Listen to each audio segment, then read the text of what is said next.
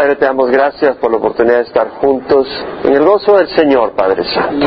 Que cada uno de los que estamos acá podamos recibir, Señor, de ti tu amor, tu gracia, tu fortaleza, tu exhortación, tu corrección, tu ánimo, tu dirección, Padre, y que podamos alabarte en espíritu y verdad, Señor.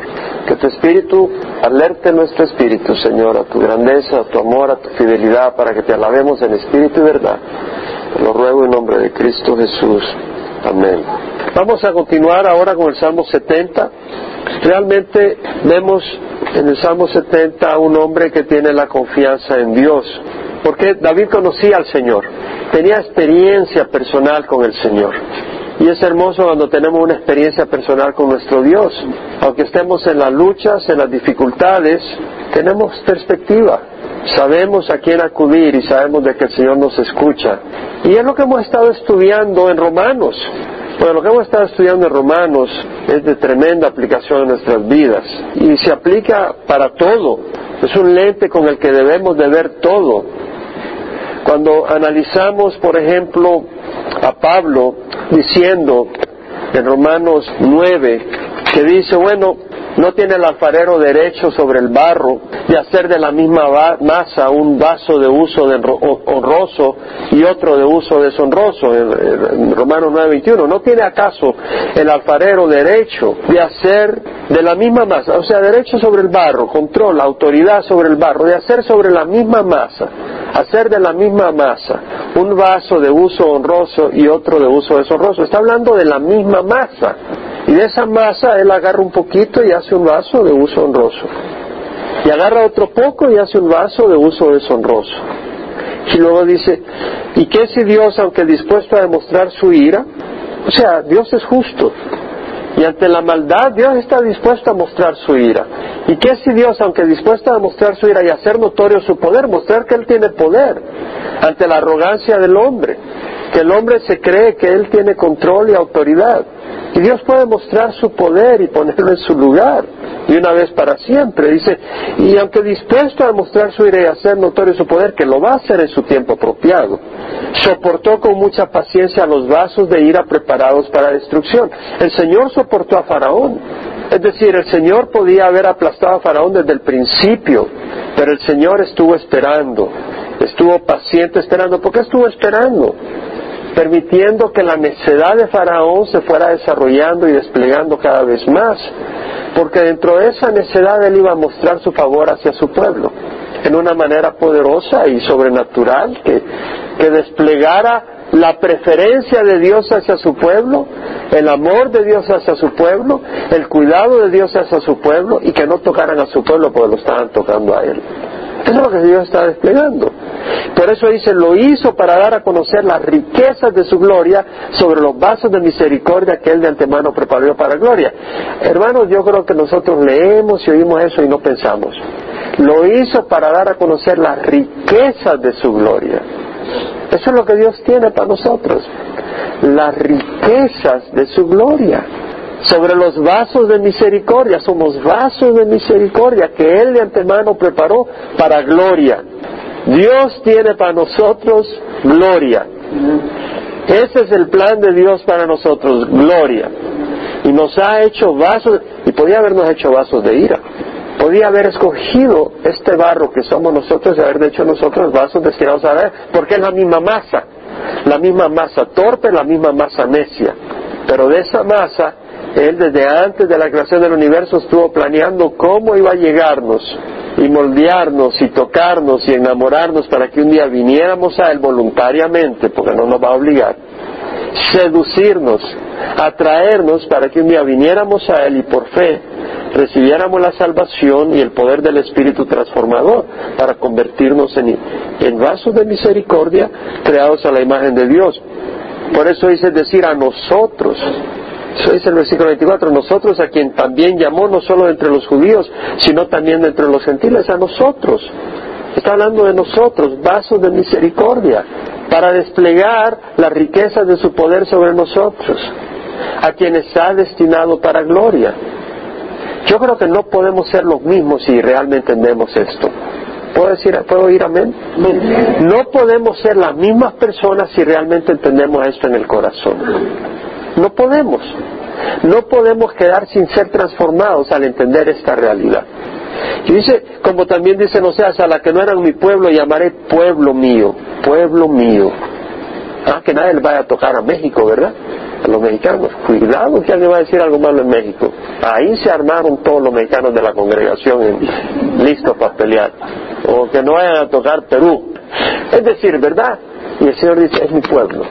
Y dice, y a, los que, y a la que no era amada, amada mía. Amados de Dios. Yo espero que podamos entender estas cosas. Yo vuelvo a insistírselos. Ruéguele al Señor que le abra los ojos de su corazón a esta realidad. Que Dios nos abra los ojos a esta realidad.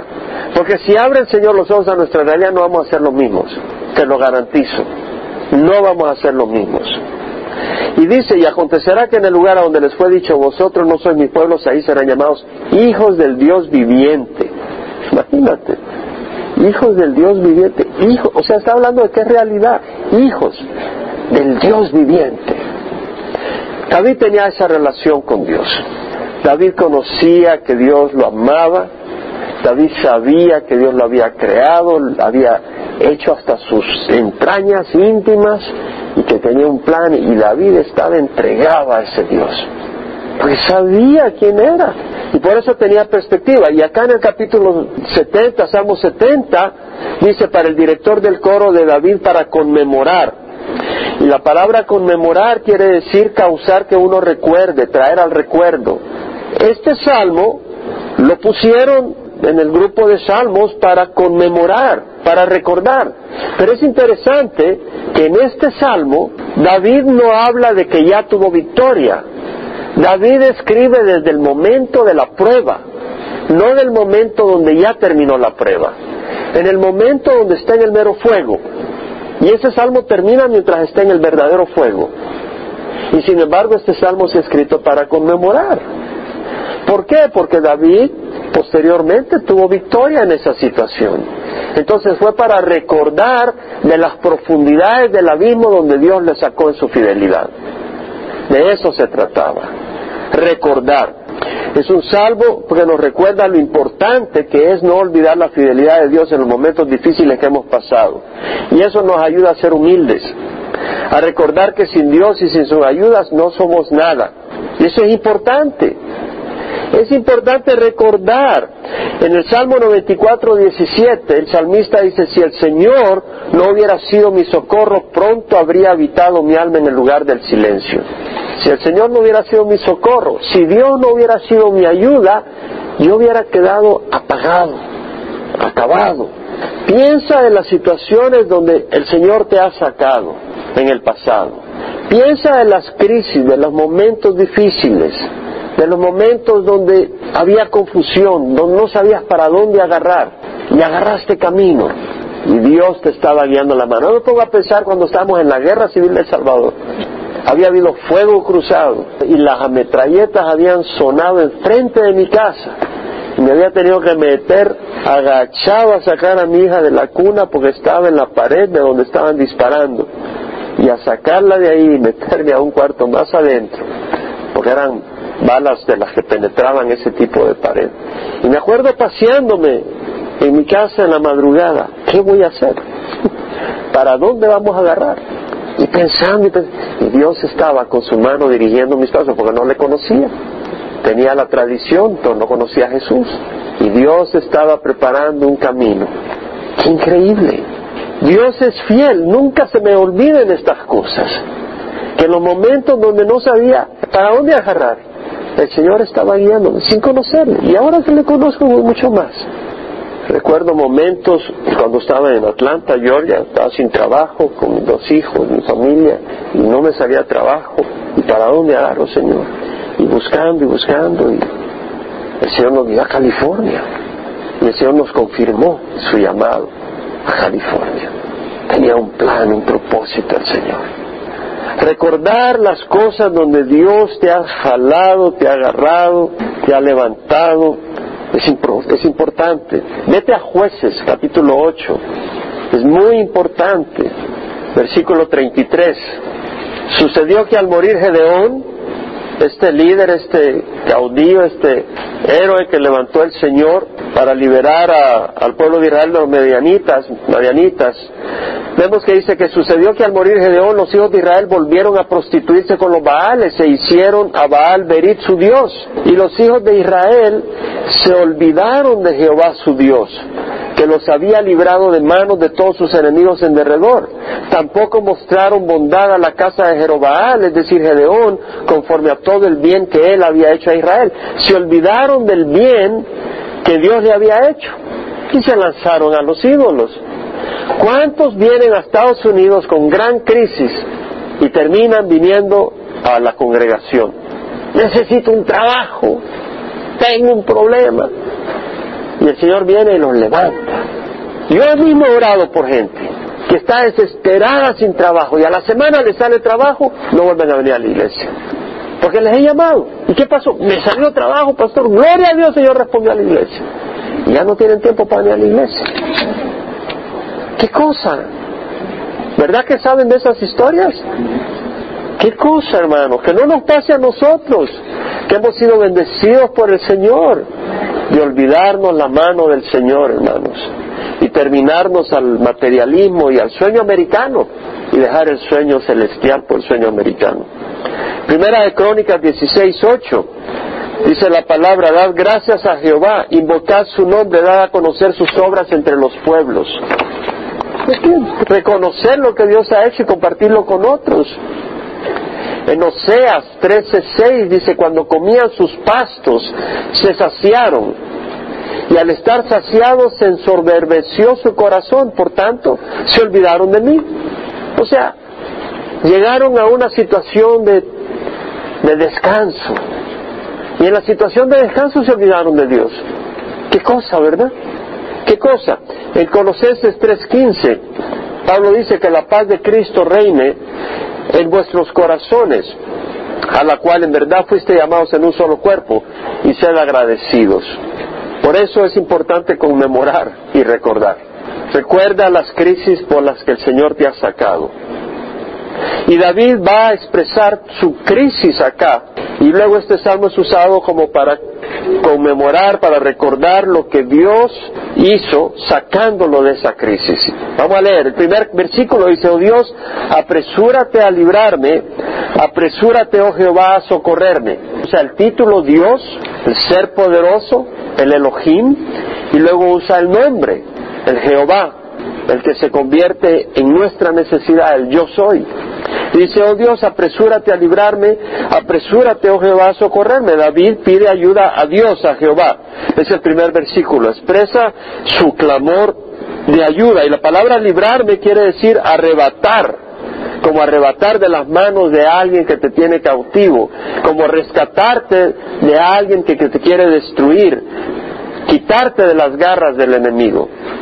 Oh Dios, apresúrate a librarme, apresúrate, obra, obra pronto. Una vez más, como en el salmo anterior, David siente una presión y necesita la respuesta del Señor. Las cosas están calientes, no puede aguantar más. Apresúrate, Señor, a socorrerme, a darme ayuda, a darme socorro y luego hace su clamor contra sus enemigos. Versículos 2 al 3 dice, sean avergonzados y humillados los que buscan mi vida, sean vueltos atrás y cubiertos de ignominia los que se complacen en mi mal, sean vueltos atrás por causa de su vergüenza los que dicen, ajá, ajá, es decir, sean avergonzados y humillados, sean vueltos atrás y cubiertos de ignominia, sean vueltos atrás por causa de su vergüenza.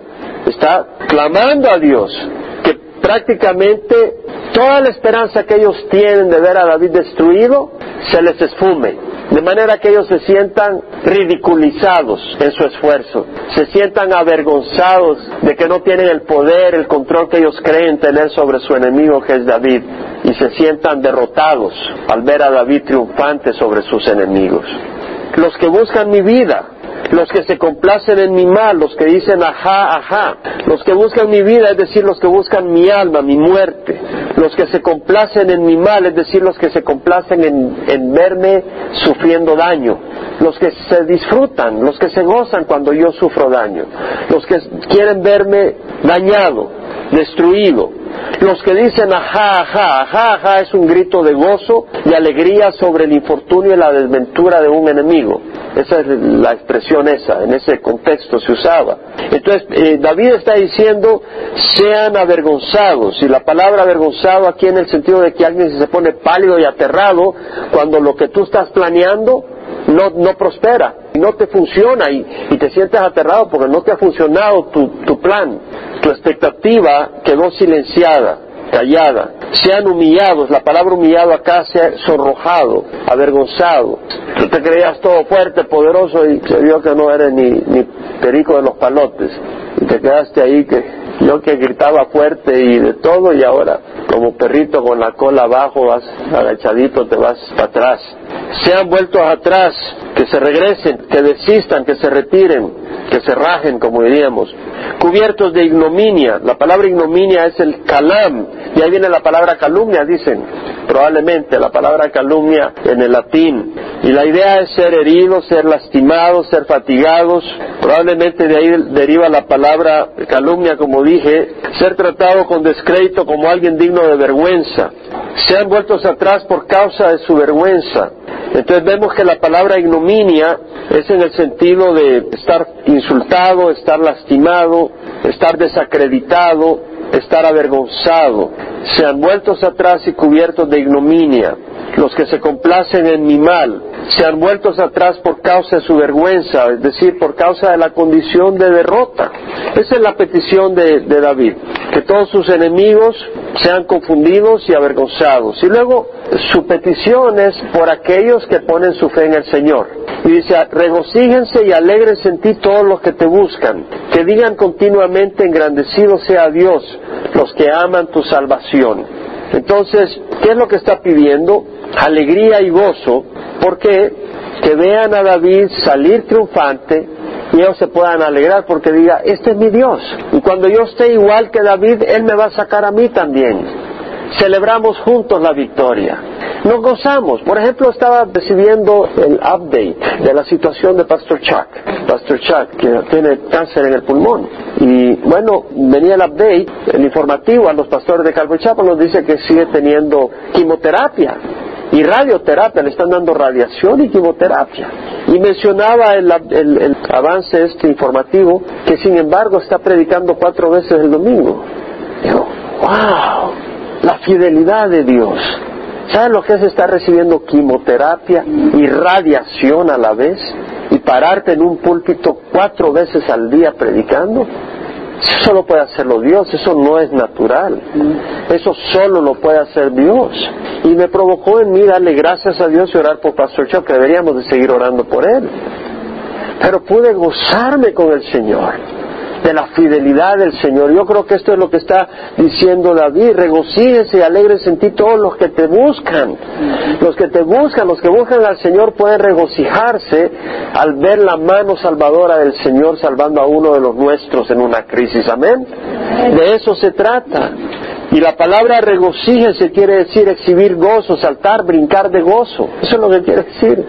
Brinquen de gozo brinquen de alegría. Y la palabra alégrense es la idea de mostrar un rostro animado y contento.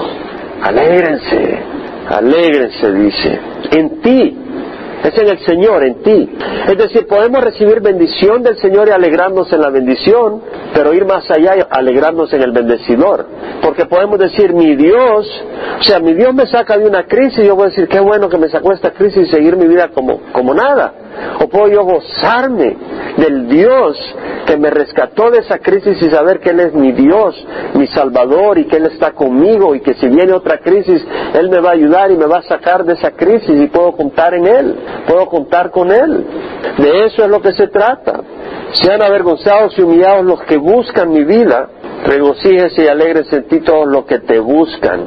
Y es decir, la palabra buscar acá es el que busca para encontrar, buscar el rostro de alguien con el objeto de que te ayude, como el que busca, estoy buscando el rostro del rey, que se fije en mí, para que cuando se fije en mí le diga, rey, su majestad, necesito ayuda en esta crisis. Mi vecino es injusto y necesito su ayuda. Y acá es buscar el rostro de Dios para una petición, para obtener algo. Regocíjense y alegres en ti todo lo que te buscan, está bien. Somos criaturas necesitadas, necesitamos la ayuda del Señor. Y está bien buscar al Señor. Algunos buscan otras fuentes que digan continuamente engrandecido sea Dios, es decir, sea magnificado, sea valorado grandemente, sea estimado el nombre del Señor, engrandecido a los ojos de los hombres, sea Dios, lo digan continuamente, es decir, que todo el tiempo el nombre del Señor pueda ser exaltado en medio de los que le buscan, porque continuamente se ve la fidelidad del Señor en las crisis de cada quien, ¿verdad? Que en nuestra congregación podamos ver continuamente corazones dándole gloria al Señor porque Él nos rescata en medio de las crisis. No quiere decir que no vamos a pasar crisis, porque Él está pidiendo auxilio inmediato. Dice, apresúrate, Señor. Pero quiere decir de que veremos la mano del Señor sosteniéndonos en la crisis y liberándonos de la crisis. Ya sea dándonos fuerza o ya sea quitando el obstáculo. Digan continuamente engrandecido sea Dios los que aman tu salvación, los que aman. La palabra amar aquí es desear, suspirar tras algo, tras alguien. Los que suspiran tras tu salvación, la salvación de Dios. Y la palabra salvación es Yeshua, una palabra relacionada con Yahshua o con Jesús, Yeshua Hamashiach. Jesús el Mesías, salvación, los que aman tu salvación. Es decir, hay personas que se gozan en la salvación a través de, alguien, ¿no? Estoy en una crisis, ya voy a ir con fulanito y él me va a ayudar. Pero ese fulanito va a hacerlo a través de medios no muy, no muy rectos. O voy a ver cómo hago esta situación y, y vamos a mover las cosas y lo hace de una manera no correcta. Estás poniendo tu esperanza en otra cosa que no es Dios. Pero cuando pones tu esperanza en Dios, Tú no obras de una manera turbia, tú obras rectamente y espera que Dios te saque de esa condición. Amén. Jeremías 17, 5 al 8 dice, maldito el hombre que confía en el hombre, y hace de la carne su fortaleza y de Jehová aparta su corazón. Maldito el hombre que confía en el hombre, hace la carne su fortaleza y Jehová aparta su corazón. Será como arbusto en el yermo, no verá el bien cuando venga. Habitará en pedregales en el desierto tierra salada y sin habitantes. Jeremías 17, 5 al 8.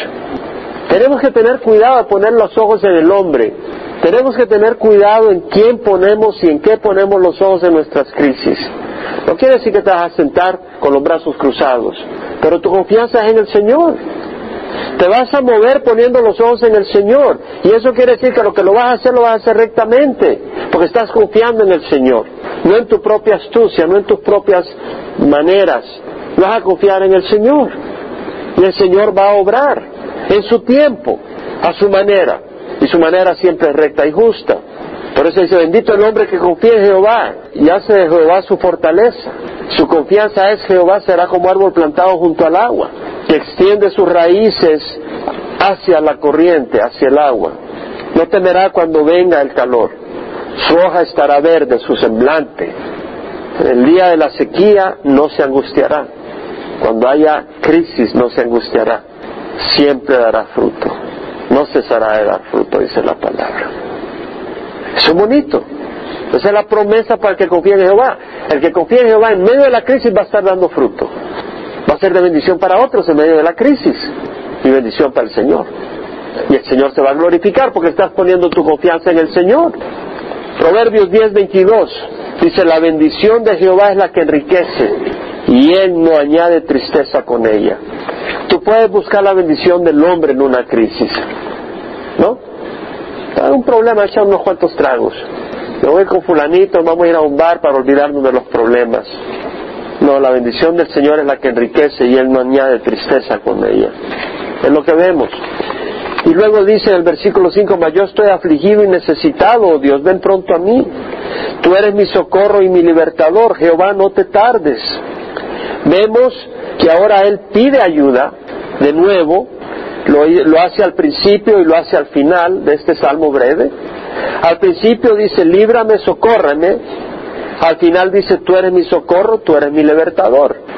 Al principio, socórreme, líbrame. Al final, tú eres mi socorro, tú eres mi libertador. Cierra en una manera similar con que empieza, pero reconoce su necesidad, así como al principio. Cuando dice apresúrate a socorrerme, no es el canto de alguien arrogante, es el canto y el clamor de alguien quebrantado. Y así es al final, mas yo estoy afligido y necesitado, y la palabra afligido quiere decir pobre, quebrantado, en estado de gran necesidad y de gran miseria. Yo estoy afligido y necesitado, o sea, tengo deseos básicos que no se están satisfaciendo, de salud, de vida, de protección. Soy un mendigo, estoy afligido y necesitado, Dios ven pronto. Tú eres mi socorro y mi libertador, Jehová, no te tardes. Qué bonito, ¿ah? Vemos de que en este salmo no, no termina David expresando victoria realizada, sino confiando en la victoria que va a venir, confiando en su Señor. ¿Y por qué confía en su Señor? Porque tenía una relación con el Señor. Es lo que estábamos hablando al principio de este salmo. El Señor nos ha escogido a nosotros. Podemos confiar en las crisis. Y si no confiamos en las crisis es porque no conocemos a nuestro Señor. Eso es todo. Es como la persona que está ejercitándose para los Juegos Olímpicos y el, entrenador lo está poniendo en una rutina difícil, agotadora, y si no confía en el entrenador, dice, me va a acabar este hombre. Pero si confía, lo, lo hace con gozo porque sabe que viene un beneficio al final de todo, que hay un fortalecimiento del cuerpo, hay una formación de capacidad física que le va a permitir vencer y ganar su premio. Podemos confiar en el Señor en esas cosas. Es que estas cosas no son para tenerlas intelectualmente, son para creerlas en el corazón.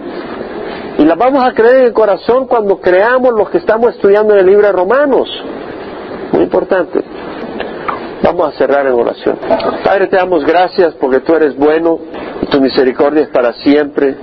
Señor, tú eres digno de alabanza, digno de toda la honra y la gloria, Padre Santo. Y es bueno y justo recordar tu, tu mano liberadora, tu mano salvadora y declarar que tú eres un Dios justo en todo momento, Señor.